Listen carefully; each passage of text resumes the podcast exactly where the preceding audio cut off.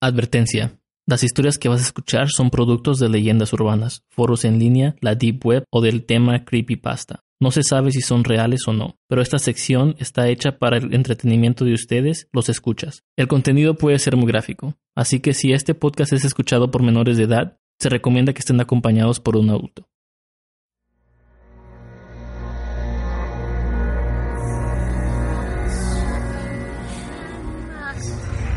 Desde que el hombre existe, se ha enfrentado con hechos sobrenaturales que desafiaban la ley de la vida y la sensibilidad de nuestro conocimiento.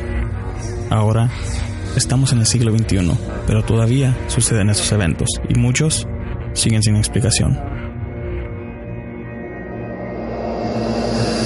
Sean bienvenidos a la Oscuridad, Entre la Oscuridad, Entre la Oscuridad, Entre la Oscuridad.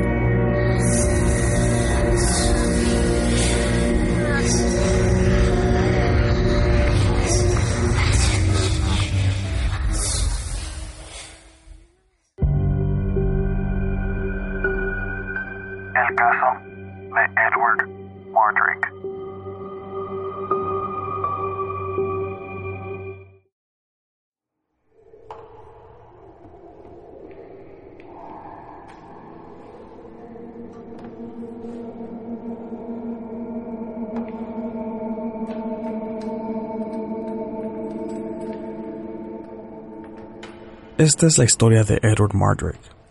Una de las historias más raras, así como de las más melancólicas de la deformidad humana, es la de este personaje, Edward Mardrick, quien iba a ser heredero de una de las familias más nobles de Inglaterra. Muchas personas, tanto sus propios y extraños, se les dio la tarea de visitar al niño, porque todo el mundo quería ser el primero en verlo.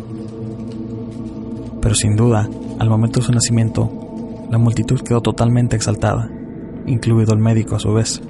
De las entrañas de esa mujer había llegado un pequeño, aparentemente sano, excepto por un detalle grande y curioso.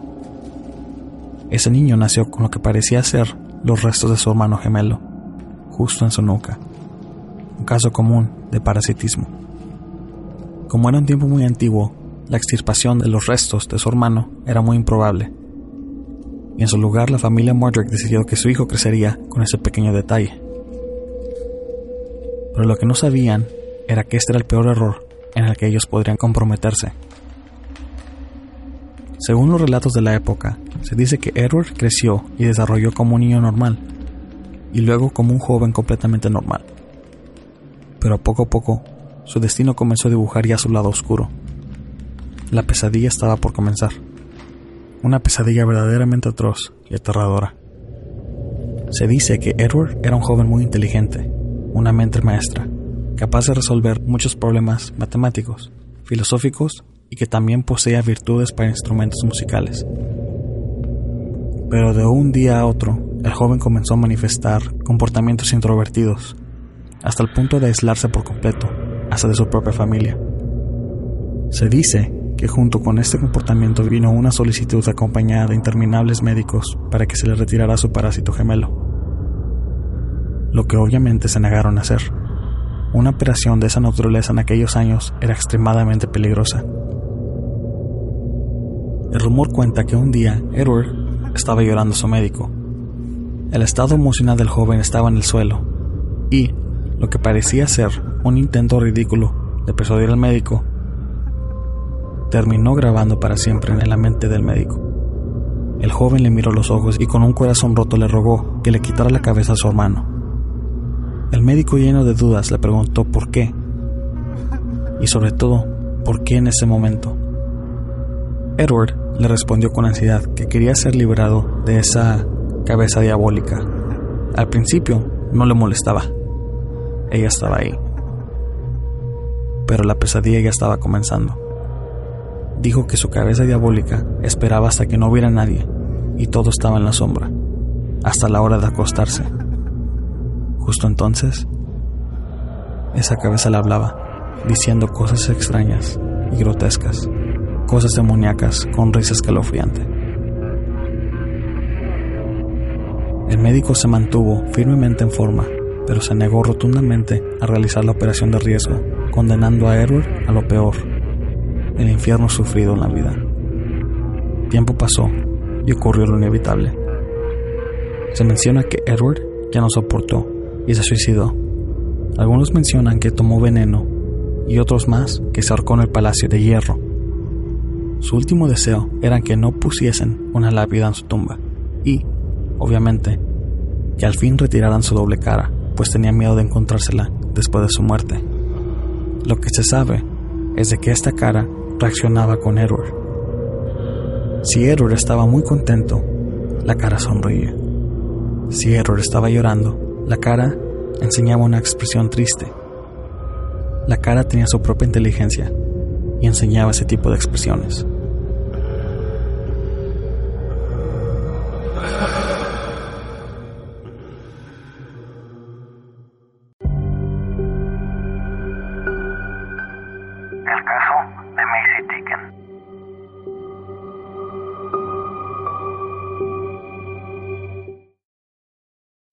Háganme un favor.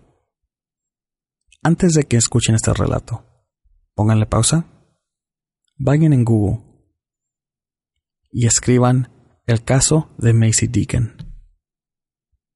Pónganle en imágenes y claro, va a salir una que es la más común.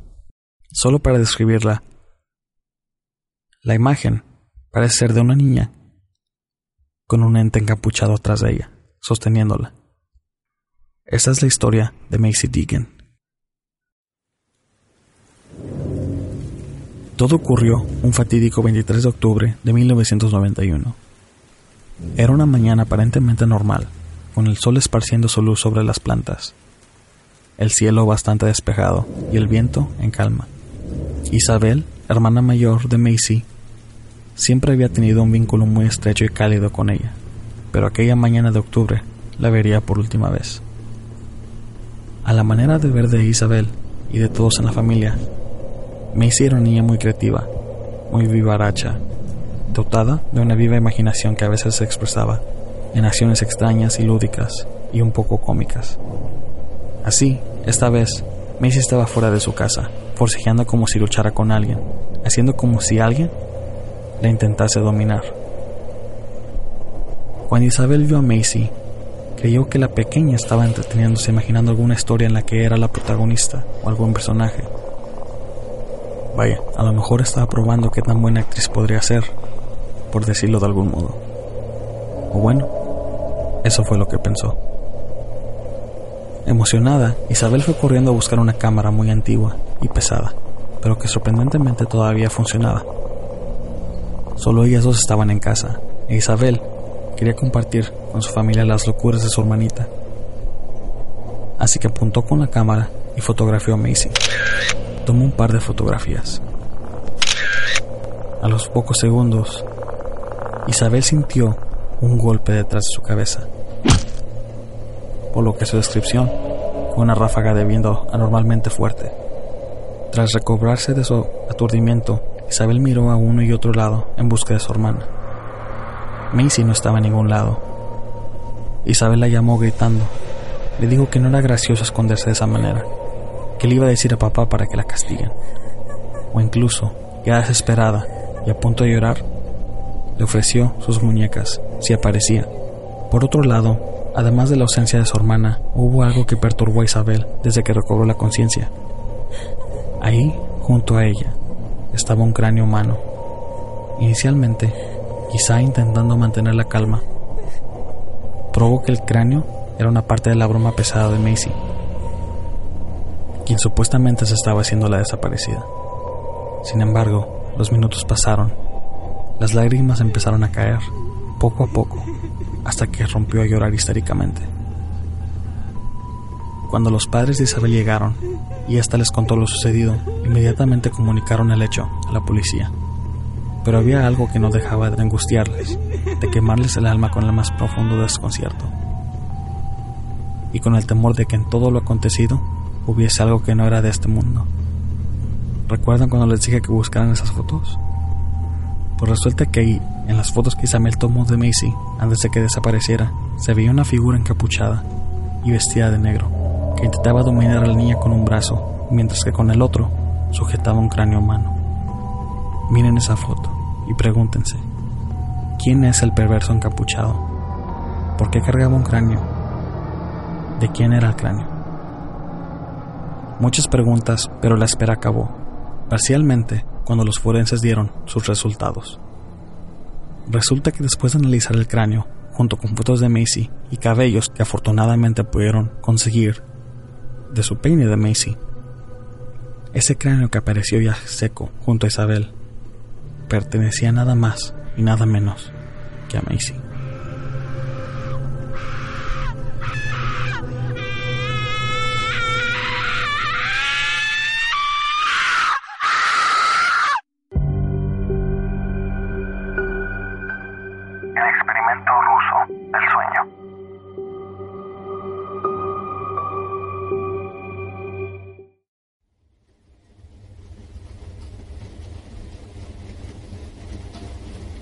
No sabemos qué tipo de oscuros experimentos que se llevan a cabo en nombre de la ciencia. Aquellos que se apoyan en recursos de origen público están documentados ampliamente, parecen limpios.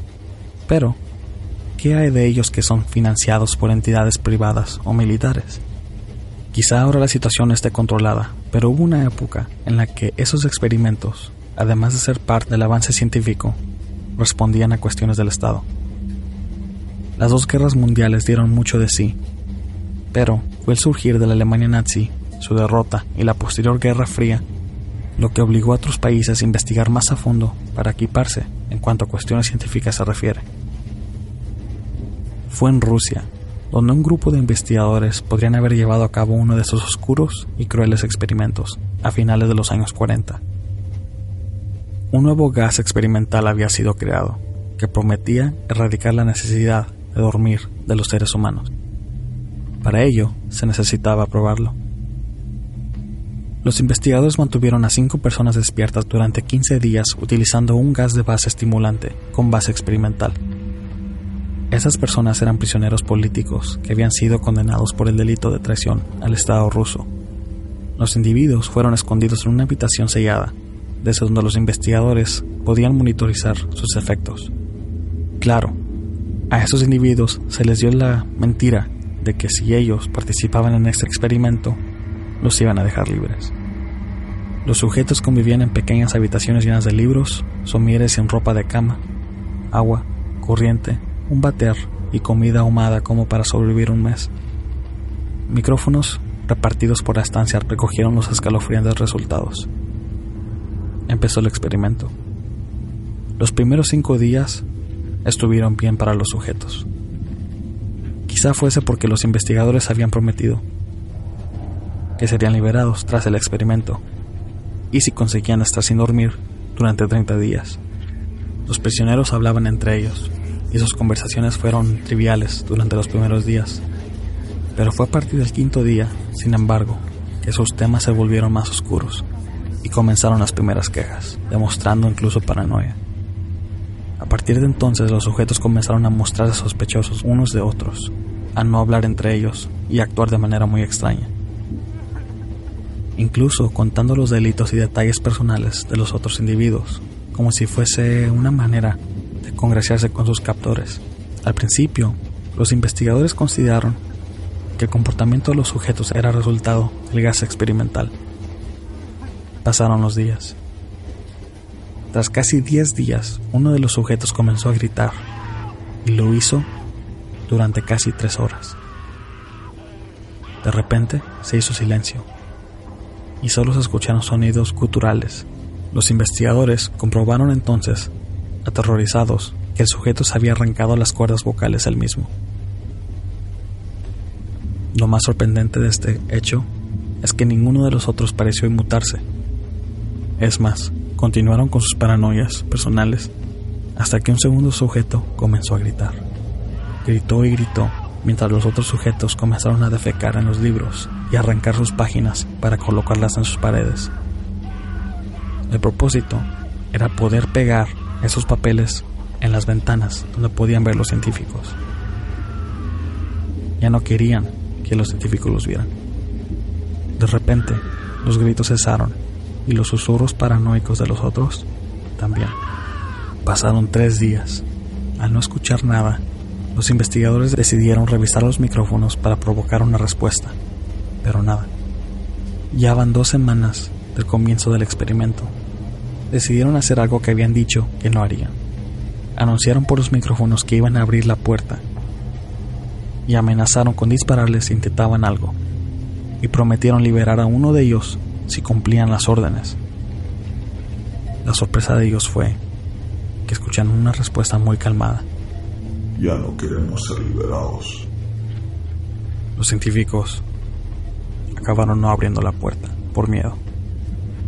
Ya en su decimoquinto día decidieron abrir la puerta y un grupo de soldados entró en el habitáculo. Lo que se encontraron los dejó atónitos. Los sujetos gritaban desesperados y solo cuatro de ellos seguían con vida. La comida no se había probado y los soldados comprobaron, aterrorizados, que los sujetos tenían grandes cantidades de músculo y piel arrancada de sus cuerpos.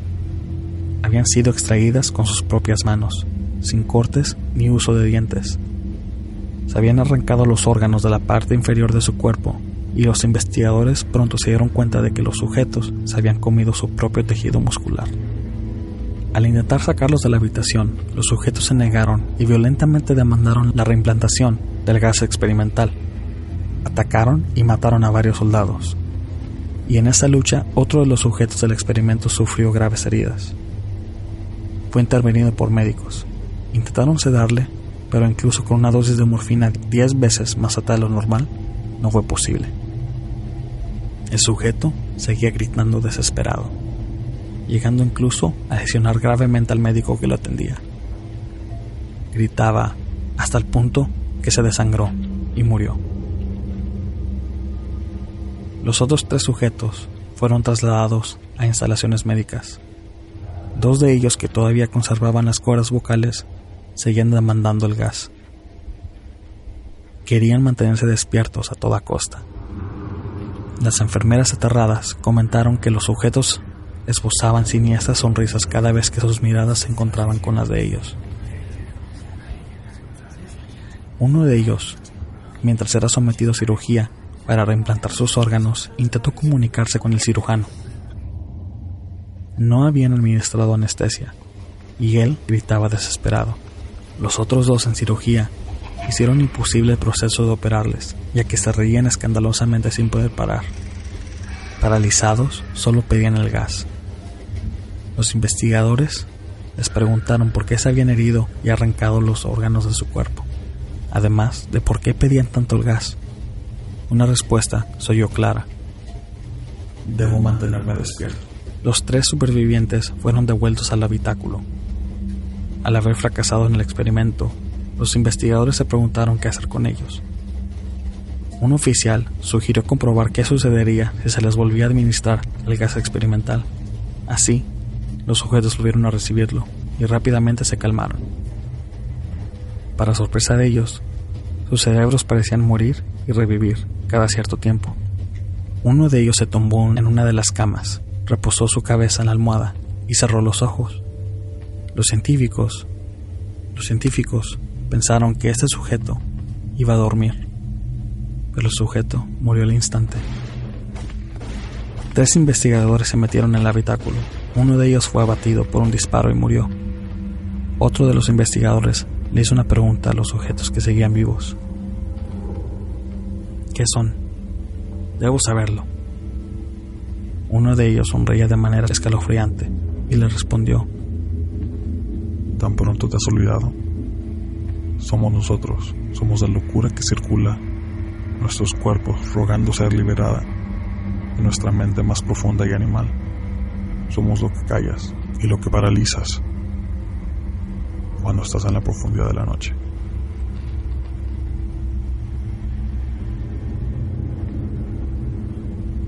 El investigador se quedó petrificado, pero pudo dispararle al último sujeto directamente en el corazón.